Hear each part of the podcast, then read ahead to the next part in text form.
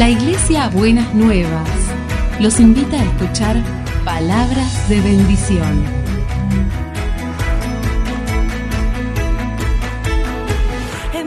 Si desean asistir a nuestras reuniones, los esperamos en Avenida de Lepiane 3925, esquina Subiría, Bajo Flores, Ciudad de Buenos Aires.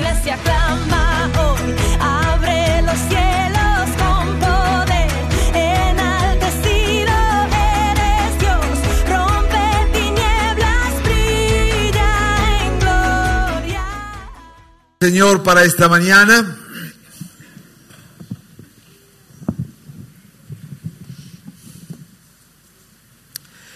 Y vamos a leer en Primera de Tesalonicenses capítulo 1, versículo 2 y 3. Primera, primera carta a los Tesalonicenses, capítulo 1, versículo 2 y 3. 3.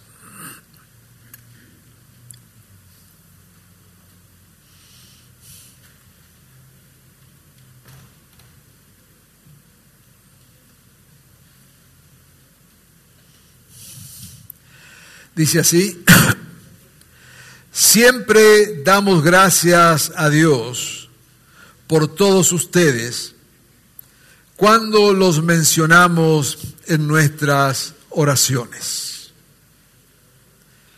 los recordamos constantemente delante de nuestro Dios y Padre. A causa de la obra realizada por su fe, el trabajo motivado por su amor y la constancia sostenida por su esperanza en nuestro Señor Jesucristo. Amén. Algunos le llaman a esto que menciona este texto las tres virtudes cristianas, fe, esperanza y amor. Pablo y Silas, Silvano y Timoteo están escribiendo esta carta allí a la iglesia en Tesalónica.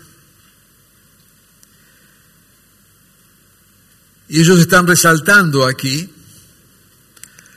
características que hacían a la vida de esa iglesia y que decimos nosotros en esta mañana son características que deben identificar a todo cristiano. Y acá quiero, en primer lugar, poner un acento en esto de que la vida cristiana es justamente esto, es, vida. O sea, la fe en Jesucristo no es algo que llevamos como una mochila aparte, o sea, la fe no es simplemente algo que ocupa un espacio en nuestra vida y que entonces eso tiene como un espacio allí cerrado, Mm, eh, privado que no tiene por qué afectar nuestra conducta. A ver si nos entendemos. ¿eh? Lamentablemente para muchos hoy, mm, es un pensamiento muy común, mm, es que la fe es algo, como diríamos, espiritual, es algo que yo creo en Dios o no creo, ¿no es cierto? Pero supongamos que uno tiene fe, entonces es algo que yo creo en Dios, eh, este, creo que hay un ser superior, creo que ese Dios está presente de, alguna manera, y bueno, y eso es nada más que esto. Y que esa fe en Dios y que esa eh, creencia, ¿no es cierto?, en un Dios, no tiene por qué afectar ni mi conducta, ni las cosas que yo hago, ¿no es cierto? Es más, está mal visto si eso fuera así. Es muy interesante ver y otra vez volvemos a este tema recurrente porque para mí muestra un montón de aristas. Es muy interesante ver algunos elementos que se están dando alrededor de la discusión de este proyecto de ley eh, sobre aborto. digo, algunas cosas interesantes porque leíamos inclusive en el, periódico del día de hoy. Mm, fíjese usted algunas cosas que van a acontecer. Las federaciones de estudiantes, tanto secundarios como universitarios, han decidido tomar los colegios y tomar las universidades como un gesto para que la ley sea aprobada. Y entonces los periódicos y las noticias mencionan esto de esta manera. ¿No es cierto? Bueno, los eh, centros de estudiantes han decidido tomar los colegios y tomar las universidades porque están luchando para que la ley sea aprobada. Ok. Paso seguido. Pero dice, hay fuertes y terribles presiones por grupos cristianos.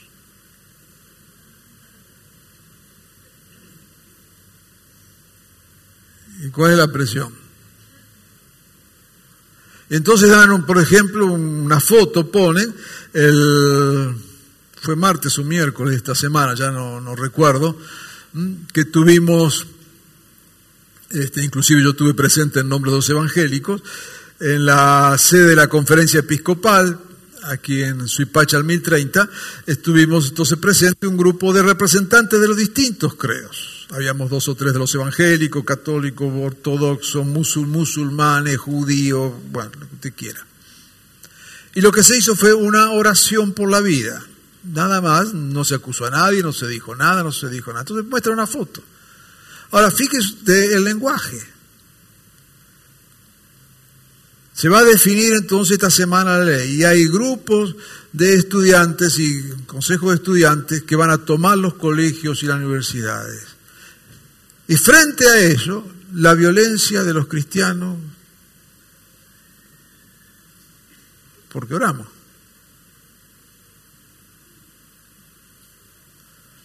Y la acusación entonces es que uno no puede meter la fe en las cuestiones de las leyes o la vida cotidiana. ¿Y cómo es esto?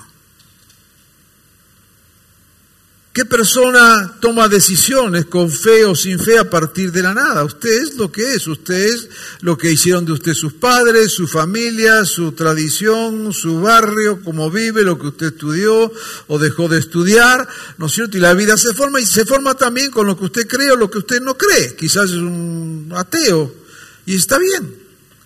Y todo eso es parte de su vida. Y cuando uno piensa y cuando uno reacciona y cuando uno tiene ideas y cuando uno hace propuestas, lo hace a partir de todo lo que uno es.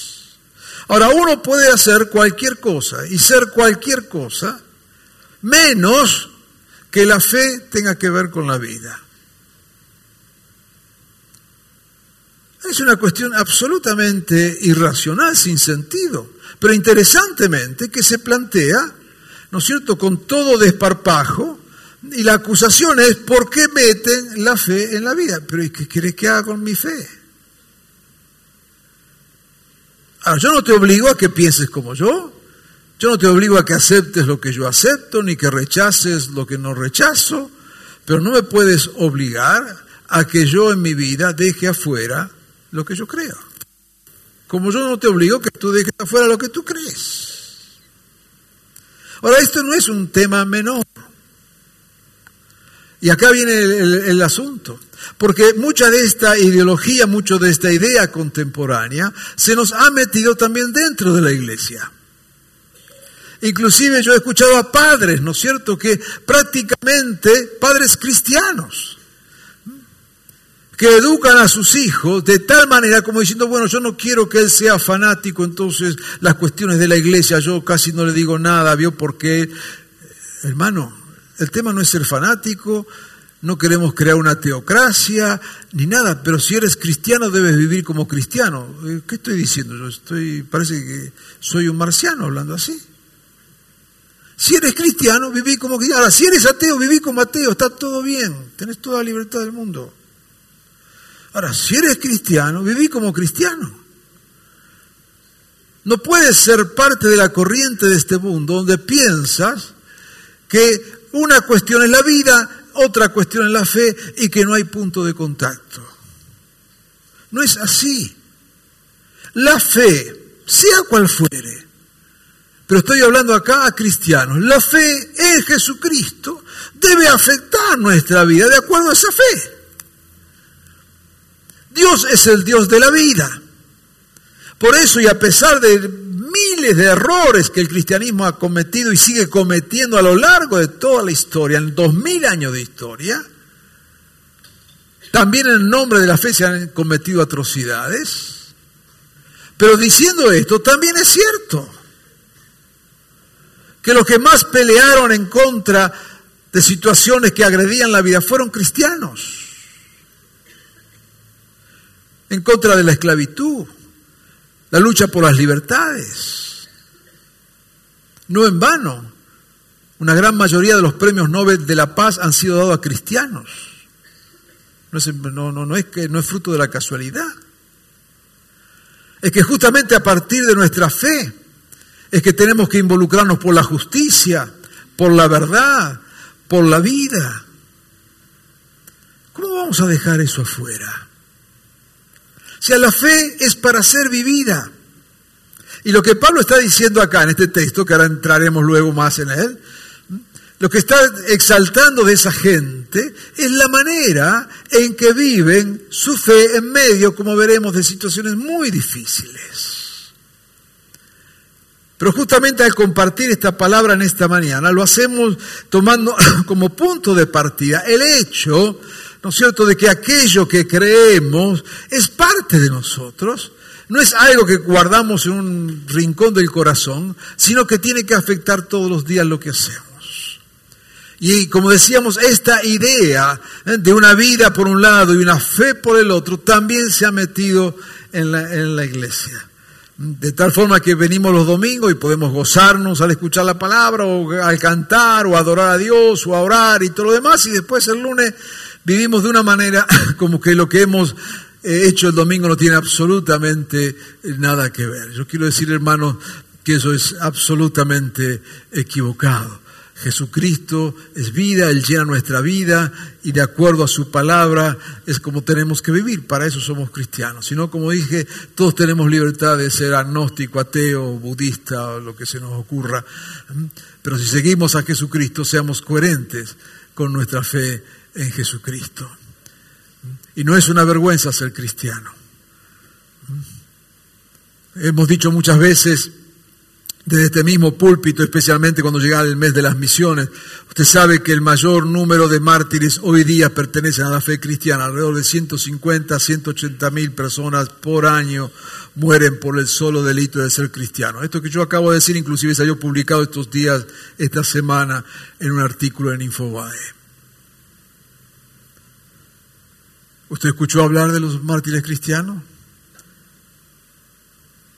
¿Usted se pregunta por qué eso no está en las noticias? ¿Usted se pregunta por qué eso no sale, ¿no es cierto?, como una catástrofe que está ocurriendo. Y no estoy exagerando, usted puede ir a los diarios y buscarlo. O sea, no en los diarios, buscar noticias en Google, ahí los va a encontrar.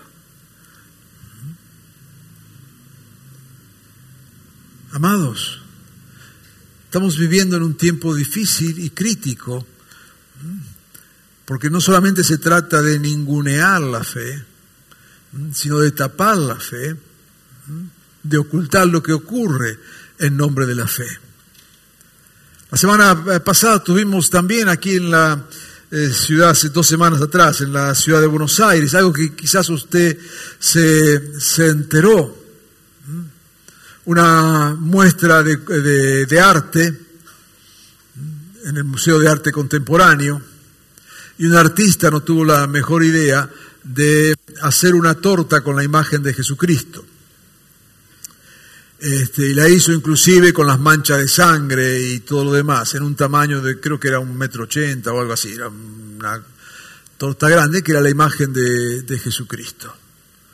Entonces en un momento, ¿no es cierto?, este, comenzaron a partir la torta y dar a comer los pedazos de la torta que era la imagen de Jesucristo. Y el ministro de Cultura de la ciudad de Buenos Aires estaba allí comiendo y celebrando. Ministro de Cultura de la ciudad de Buenos Aires.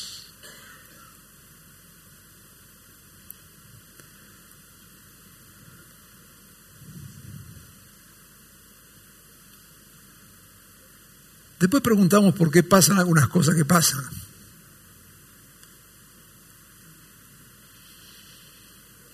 Y para algunos eso está bien. Y como dije en la carta que me tocó escribir en nombre del Consejo de Pastores al, gobierno de la ciudad, nosotros no censuramos al artista, que el artista haga lo que se dé la gana, solamente mostrando su obra nos da, nos muestra su estatura moral.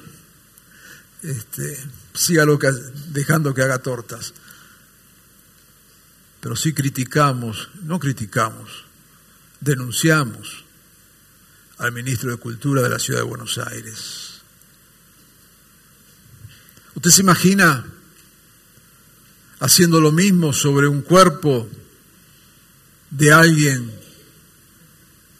judío que perteneció, que tuvo, fue parte del holocausto judío y agarrar un judío del holocausto y hacerlo un pedazo de torta y darlo a comer. ¿Usted se imagina eso?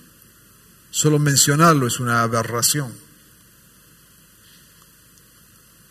¿Usted se imagina un cuerpo de los desaparecidos de nuestro país puesto allí en forma de torta, cortarlo y comerlo entre todos celebrando? Solo el mencionarlo es una atrocidad que, que, arruga nuestro corazón, el solo hecho de mencionarlo. Pero está bien hacer un cuerpo de Cristo y comerlo. ¿De dónde salimos? Y todo lo que hace el jefe de gobierno es decir, sí, la verdad estuvo mal, dice, pedimos disculpas. a lo que en su momento le respondí, no aceptamos las disculpas. No aceptamos las disculpas. Porque esperamos que ustedes hagan algo proporcional a lo que se hizo. En otras palabras, échelo al ministro. Dije, hoy no lo podemos hacer. Bueno, está bien, no lo hagan. La fe cristiana es para ser vivida. Tenemos que llegar al punto de que no podemos aceptar más esto de que se nos quiera imponer, que creemos por un lado y vivimos por el otro, y que no podemos mezclar ambas cosas. No es así. Y damos estos ejemplos de la realidad, de lo cotidiano de hace una semana, para que entendamos que esta mentalidad contemporánea, del mundo contemporáneo, también nos afecta. Y también afecta nuestra manera de vivir la fe. Y a eso queríamos, ¿no es cierto?, cuando compartimos en este momento esta palabra, retomar esto de vivir en plenitud esta fe que tenemos en Jesucristo. Y Pablo acá está escribiendo a la iglesia en Tesalónica. Tesalónica era una ciudad muy, muy eh, importante, muy, muy próspera. Pablo llega allí en su segundo viaje misionero, una ciudad portuaria, una ciudad comercial, una ciudad cosmopolita. Eh, y Pablo funda allí una iglesia. Él llega a la ciudad y va a la sinagoga, y dice allí que algunos eh, judíos de la sinagoga se convierten, pero también interesantemente era una ciudad eh, por una fuerte influencia griega y muchos de los eh, griegos que dice buscaban a Dios, gente que buscaba justamente tener una relación con Dios, también ellos llegan a creer.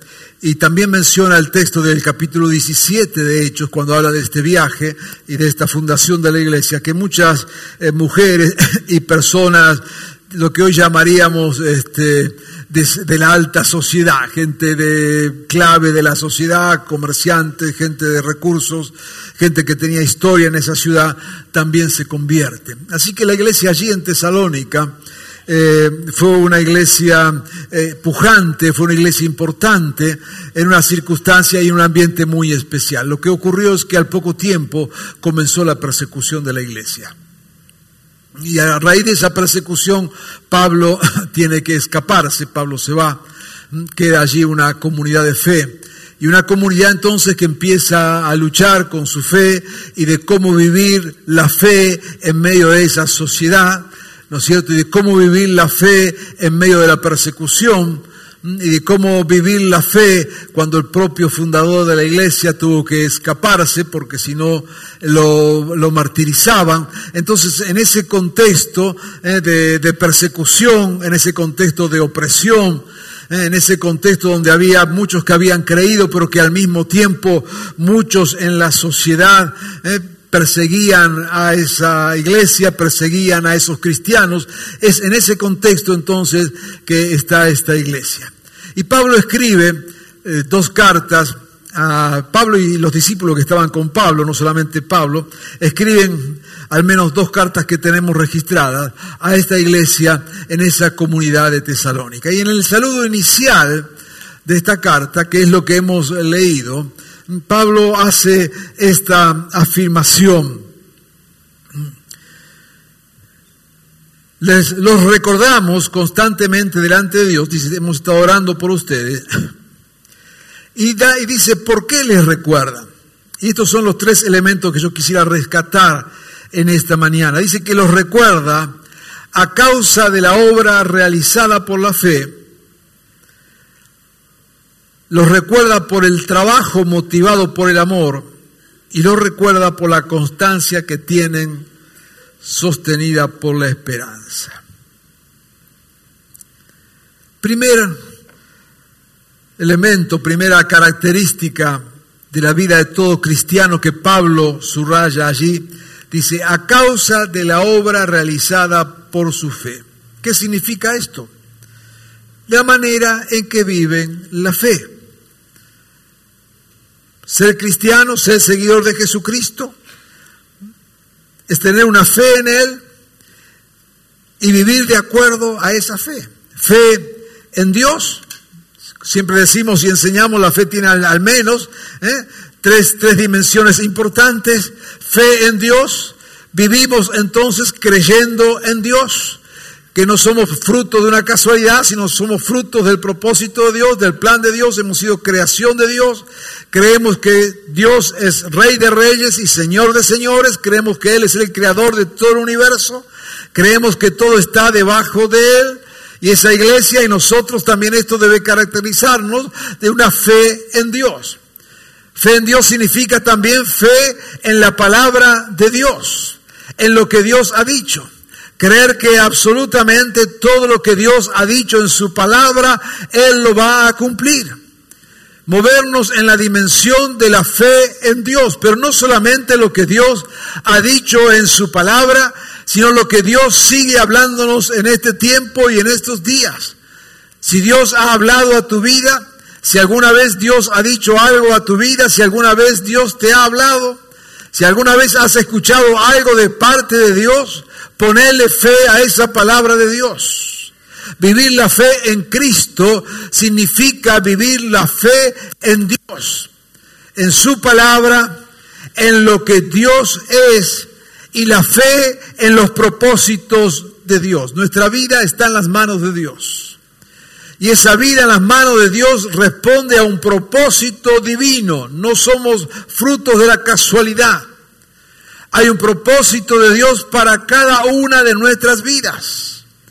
Y por lo tanto, como cristianos, vivimos y deberíamos vivir cada día afirmados, basados, cimentados, construidos sobre esta fe en Dios. Pablo le dice allí a esta iglesia en Tesalonicense que él está orando, ¿no es cierto?, por ellos y los tiene en cuenta, en primer lugar dice, a causa de las obras, de las que hacen, las cosas que hacen por su fe. Después Pablo escribe una segunda carta. Y también en el capítulo primero de esa segunda carta, les dice, hermanos, siempre damos gracias a Dios por ustedes, como es justo, porque su fe se acrecienta cada vez más. Qué lindo. ¿Ah? Pasó el tiempo, le vuelve a escribir y le pone el mismo saludo, pero antes le decía que él lo tenía presente por la fe que ellos tenían. Y ahora les dice, los tengo presentes porque la fe de ustedes cada día es más grande. Primera característica de todo hijo hija del Señor. Nuestra vida en Cristo es una vida en fe. No es una vida de ilusiones, es fe en Dios, fe en la palabra de Dios, fe en los propósitos de Dios. No es una vida ajena a la realidad, todo lo contrario. Pero nosotros sabemos y entendemos que estamos en las manos de Dios y que de Él y solamente de Él dependemos. Por eso esta iglesia, y Pablo está escribiendo esta iglesia, una iglesia perseguida, una iglesia segregada, una iglesia en problemas y en dificultades, dice que estos cada vez tenían más fe. Decimos entonces en esta mañana, cuanto más dificultades, más fe. ¿Eh? Y como sociedad en estos días estamos viviendo días especiales de dificultades, de situaciones difíciles, pues ¿dónde está parado el pueblo de Dios? El pueblo de Dios está que cuanto más dificultades, más fe.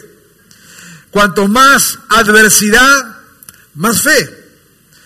Cuanto más pruebas, más fe.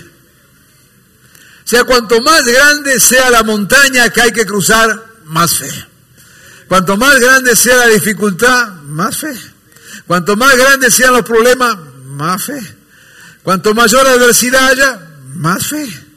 Sea, la respuesta que tenemos como hijos de Dios es que frente a cualquier circunstancia y situación personal, social, familiar, lo que sea, nuestra respuesta es fe. Dios ha dicho, Dios tiene un propósito, Dios lo va a hacer. Y no sacamos la mirada de eso. Por eso nos dice la palabra de que nosotros caminamos en fe. ¿Eh? Que la fe es aquello que da sentido. Mm, la fe dice es la certeza de lo que se espera, la convicción de lo que no se ve. ¿Eh? Como cristianos vivimos en esa dimensión especial de poner y de caminar, como dice, puesto los ojos en Jesús. Ese es nuestro norte. Y yo quiero animarte en esta mañana, que no sé cuál es tu circunstancia personal, familiar, empresarial. Movete en fe. La fe tiene que ver con tu vida. La fe no es algo para los domingos diez y media de la mañana. La fe tiene que ver con nuestras vidas. Así que cuando estamos en el mundo cotidiano, en la vida cotidiana, tener presente esta realidad. Como cristianos somos hombres y mujeres de fe. Frente a cada cosa, respóndele con la fe en el Señor. No cambies de objetivo tu mirada. No bajes los brazos. Pon tu fe en Jesucristo. Eres una hija y un hijo del Señor. Amén. Pero hay algo más que dice. Una segunda cuestión que dice. El trabajo motivado por el amor. Dice allí, les recordamos constantemente, a causa de la fe, y del trabajo motivado por el amor. La motivación de todo lo que hacemos debe ser el amor de Dios a Dios y el amor al prójimo. Jesús dijo que este era el más grande mandamiento, amar a Dios con toda nuestra fuerza, con todo nuestro corazón, con todo nuestro espíritu, con toda nuestra mente, y amar al prójimo como a nosotros mismos. Hemos estado insistiendo mucho últimamente, inclusive el pastor Germán el domingo pasado, en esta cuestión de, como pueblo del Señor, vivir el amor de Cristo. Usted me habrá escuchado en varios de los últimos sermones en hacer mención a esto, que estamos convencidos que una de las características de la iglesia de nuestro tiempo debe ser el amor. Debe ser el amor expresado en hechos concretos. Hemos enseñado y lo repetimos mil veces. Este no es tanto tiempo de predicar como tiempo de amar. La gente no quiere escuchar más palabras, la, gente quiere ver gestos. Eh, y el amor tiene que hacerse carne, el amor tiene que hacerse compasión, mm, el amor tiene que hacerse sufrimiento y lágrima, mm, el amor tiene que hacerse algo cotidiano, y tenemos que expresarlo en todas las dimensiones, no solamente en esta pequeña comunidad llamada iglesia, sino que esto debe ser una característica visible de todo cristiano. Deben identificarnos por la manera en que amamos. Y esto no es que usted ande a los besucones por todos lados. No es que sube al subterráneo y besa a toda la gente que está allí. No es eso. Pero sí en cada hecho en nuestra cotidianeidad, en nuestro trato con el prójimo, debemos expresar ese amor de Jesucristo. Qué tremendo estos hermanos y hermanas, ¿no es cierto?, que, que dedican aún parte de su tiempo en tareas muy especiales, hermanos que, que van a los hospitales. Acá en la congregación tenemos un precioso ministerio de hermanas que van y visitan enfermos en hospitales, en clínicas. Y yo digo, ¿quién los manda a hacer?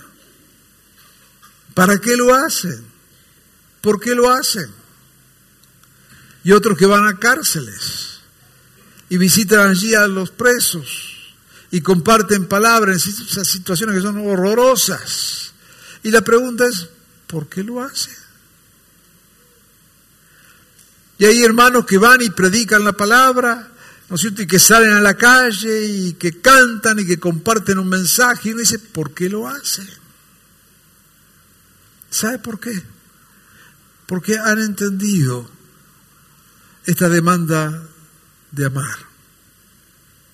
Cada ministerio en la iglesia muestra una pequeña cuota de ese amor los que trabajan con los niños, los que están con el arte, con el fútbol, con los 145 niños en el CPI. ¿Por qué lo hacen? Porque han entendido como algo esencial a la fe, expresar la fe en amor al otro. Y yo quiero animarte en este día y quiero animarte en esta mañana a que tengas este valor en tu propia vida. Fíjese lo que dice Pablo, les escribe otra vez a esta iglesia en Tesalónica y recuerda que en la primera carta él les eh, valora la fe que tienen y en la segunda carta dice que la fe fue en aumento. Ahora, en la primera carta le dice que sus obras están llenas de, de amor y en la segunda carta capítulo 3, versículo, capítulo 1, versículo 3 dice, en cada uno de ustedes sigue abundando el amor hacia los otros. Qué tremendo. Esta gente sí que iba de gloria en gloria, ¿no es cierto? Iban creciendo. Antes tenían fe, ahora tienen más fe. Antes amaban, dice que ahora el amor sigue abundando hacia los otros crear lazos de amor al más débil, al que sufre, a todos. Fe y amor. Pero hay algo más que dice el texto que leímos. Y nos dice que Él honra a esa comunidad por la constancia sostenida por su esperanza en el Señor. La constancia sostenida por la esperanza. Otra vez ahora en Segunda Tesalonicense, en su segunda carta, te recuerda la primera tenían fe, en la segunda tenían más fe. En la primera hacían obras de amor, en la segunda hacían abundantemente obras de amor. En la primera le dice, valora la constancia y la perseverancia. Y en la segunda carta les dice, nos sentimos orgullosos de ustedes por la perseverancia y la fe que muestran. Claro, ¿sabe qué? Como para no sentirse orgulloso porque esta gente estaba pagando con su vida, esta gente era perseguida, esta gente era encarcelada. Y sin embargo perseveraban en la fe. Perseverar. Mantenernos. Y ahí dice la perseverancia en la esperanza. ¿Qué significa esto? Es que hay algo delante nuestro Perseveramos porque hay promesas de parte de Dios. Perseveramos porque no es que andamos caminando a ciegas. Perseveramos y perseverar es toda una actitud de vida. Es no bajar los brazos, es no darnos por vencidos, es saber esperar, es saber reconocer que muchas veces los tiempos de Dios no son nuestros tiempos. Es tener paciencia, pero sabiendo siempre que no estamos yendo a la nada, sino que hay palabra de Dios, que hay promesa de Dios y que por lo tanto hay esperanza. La esperanza cristiana no es una ilusión. La esperanza cristiana tiene fundamento, está fundamentada en la palabra de Dios. La esperanza cristiana está fundamentada en las promesas de Dios. No son solamente buenas ideas, no es simplemente un entusiasmo por querer recibir algo, sino que hay palabra del Señor. La esperanza no es una ilusión, la esperanza está en el futuro, lo que Dios ha prometido, y caminamos poniendo los ojos en el propósito de Dios. Por eso alguien decía que la esperanza en el cristiano, ¿no es cierto?, es como algo que nos atrae, nos lleva hacia el futuro, porque sabemos hacia dónde vamos. Justamente esta es la experiencia de los mártires, ¿eh? de aquellos que dan su vida, de aquellos que mueren por la fe en Jesucristo. ¿Por qué morir? Porque hay una esperanza de vida eterna.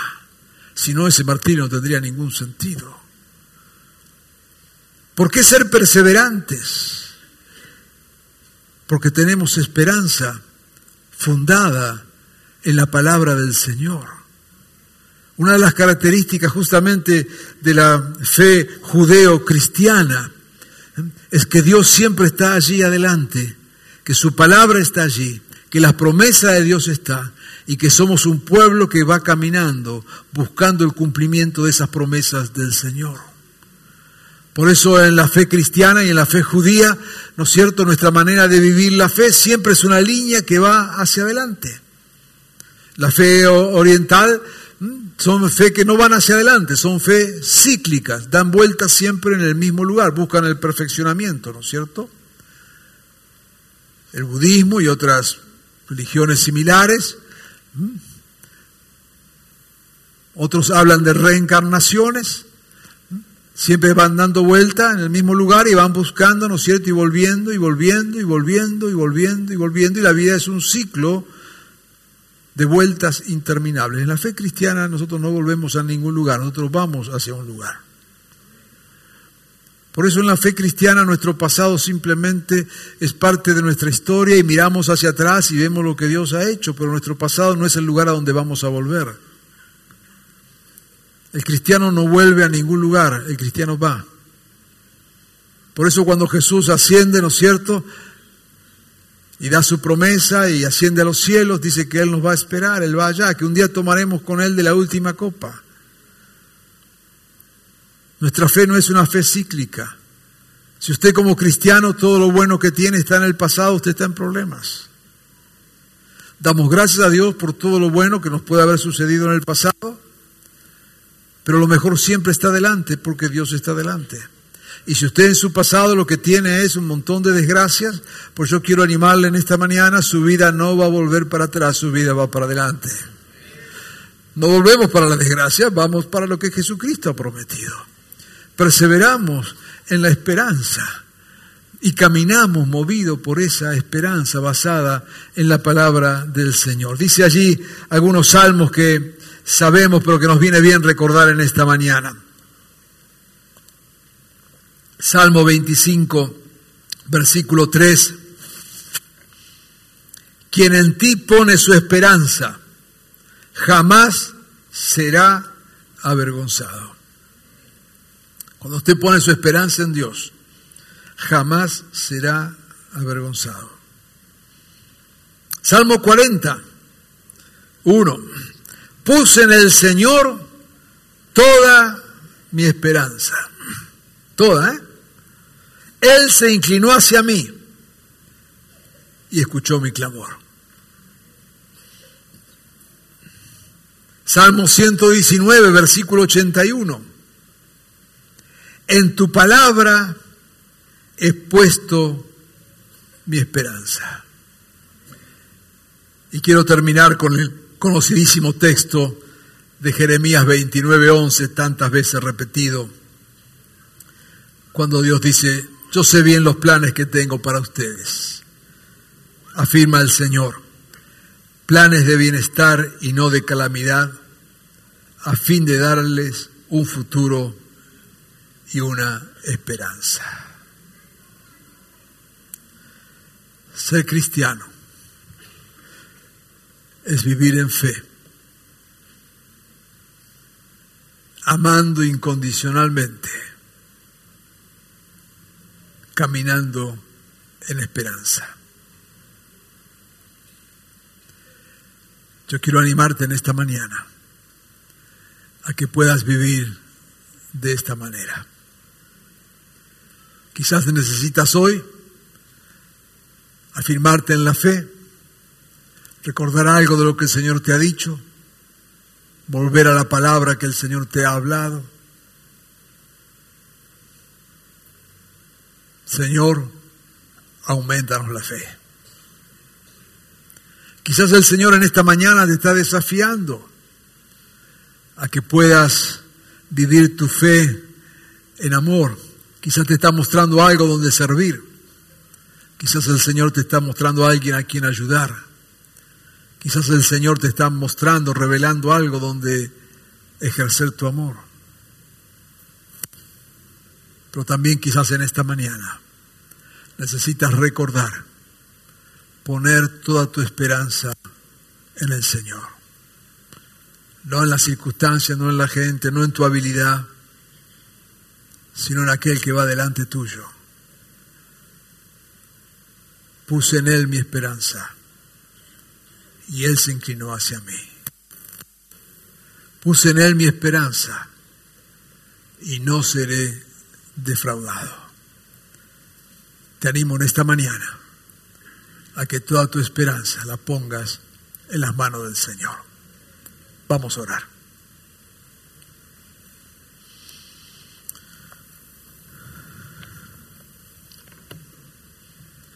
Yo quiero animarte en esta mañana, ahora que estamos orando, decirte, es un buen tiempo este. Si estás pasando momentos de turbulencia, pon tu fe en el Señor en esta mañana. Pon tu esperanza en el Señor en esta mañana.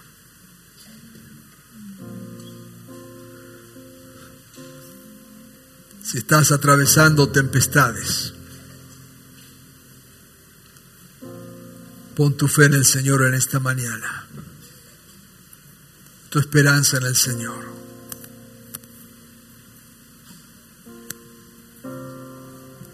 Si hay obstáculos, afirma tu fe en esta mañana.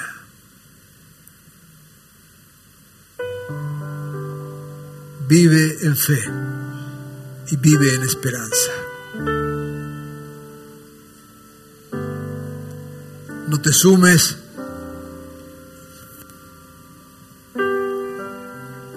al lamento de una sociedad que no tiene Dios. No te subes a la zozobra y desesperación de una sociedad sin Dios.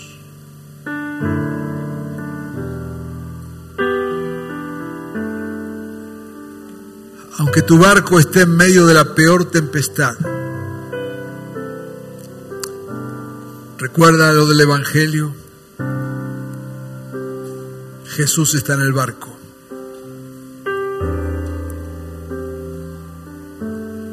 Aunque las olas sean inmensas,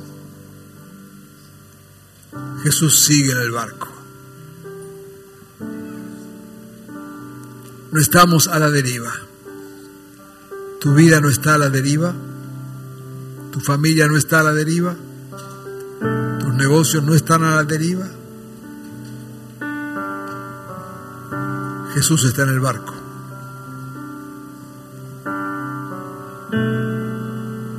Y que en esta mañana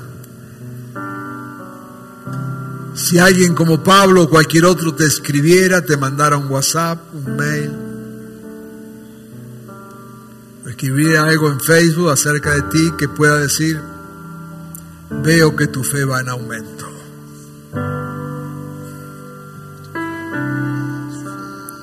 Veo que tu amor va en aumento. Veo que tu esperanza va en aumento. Padre bueno, venimos a ti en esta mañana. Señor, creyendo lo que está en tu palabra, desafiados por tu palabra,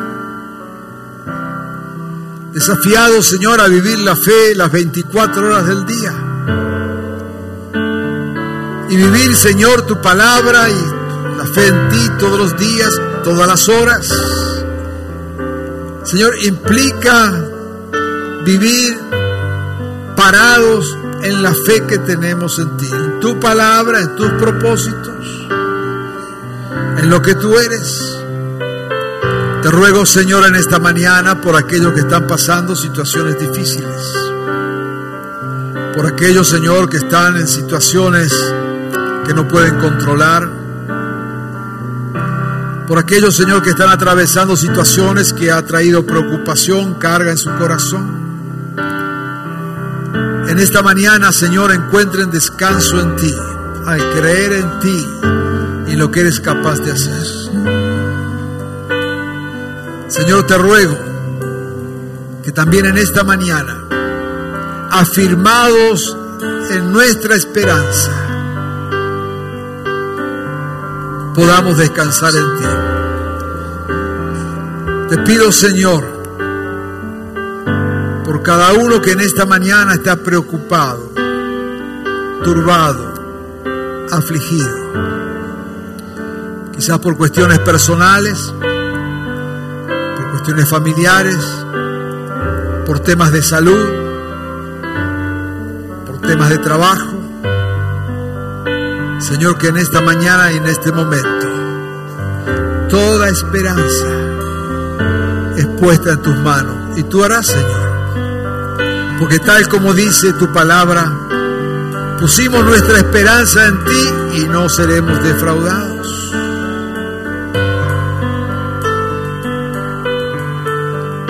Tal como dice tu palabra, tus propósitos son lo mejor para nosotros, porque tú has venido a darnos un futuro y una esperanza.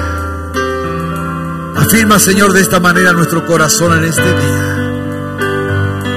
Que sea un día de victoria, Señor. Que sea un día de alegría. Que sea un día de celebrar lo que somos en ti. Y de celebrar lo que tú haces en nosotros. Y de celebrar que tú estás con nosotros. Y que por eso creemos, que por eso amamos y que por eso esperamos. Te bendecimos, Señor, en tu nombre. Amén y amén. Amén.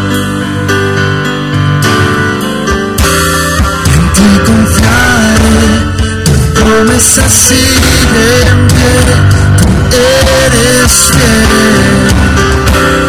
Confiado andaré, le pongo a tus manos Holy Spirit.